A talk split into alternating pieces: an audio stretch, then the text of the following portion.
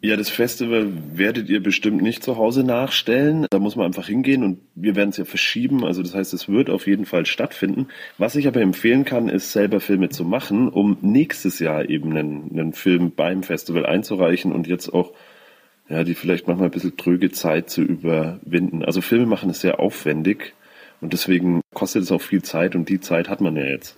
Und wie können wir zu Hause so einen Film drehen? Naja, die erste Frage ist schon mal, wie viele Leute seid ihr? Dreht ihr den Film alleine? Dreht ihr den zusammen?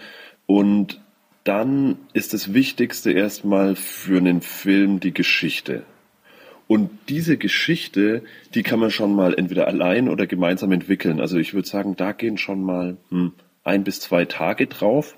Da ist es perfekt, wenn es eine klitzekleine Geschichte ist. Das ist ziemlich aufwendig, aber auf jeden Fall eine kleine Geschichte erzählen. Am besten auch noch mit einer Wende, also mit irgendwas, dass da, also dass irgendwas passiert, was man nicht erwarten würde. Worauf muss man beim Filmdrehen noch achten?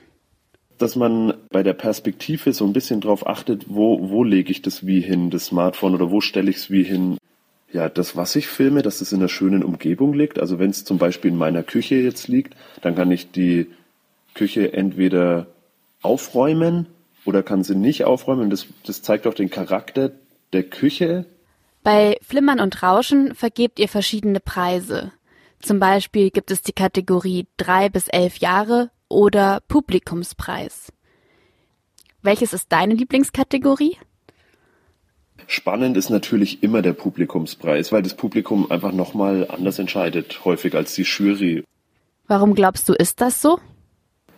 Weil das Publikum auch die Filmemacher sieht und da auch eine Sympathie mitspielt. Oder da manche Filme funktionieren auch super auf einer riesen Leinwand vor einem Publikum. Das hätte man dann wahrscheinlich bei in der Vorjury oder in der Jury so nicht gedacht.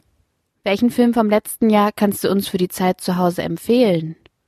Ich könnte es sehr empfehlen, den Eröffnungsfilm vom letzten Jahr, Behind the Scene.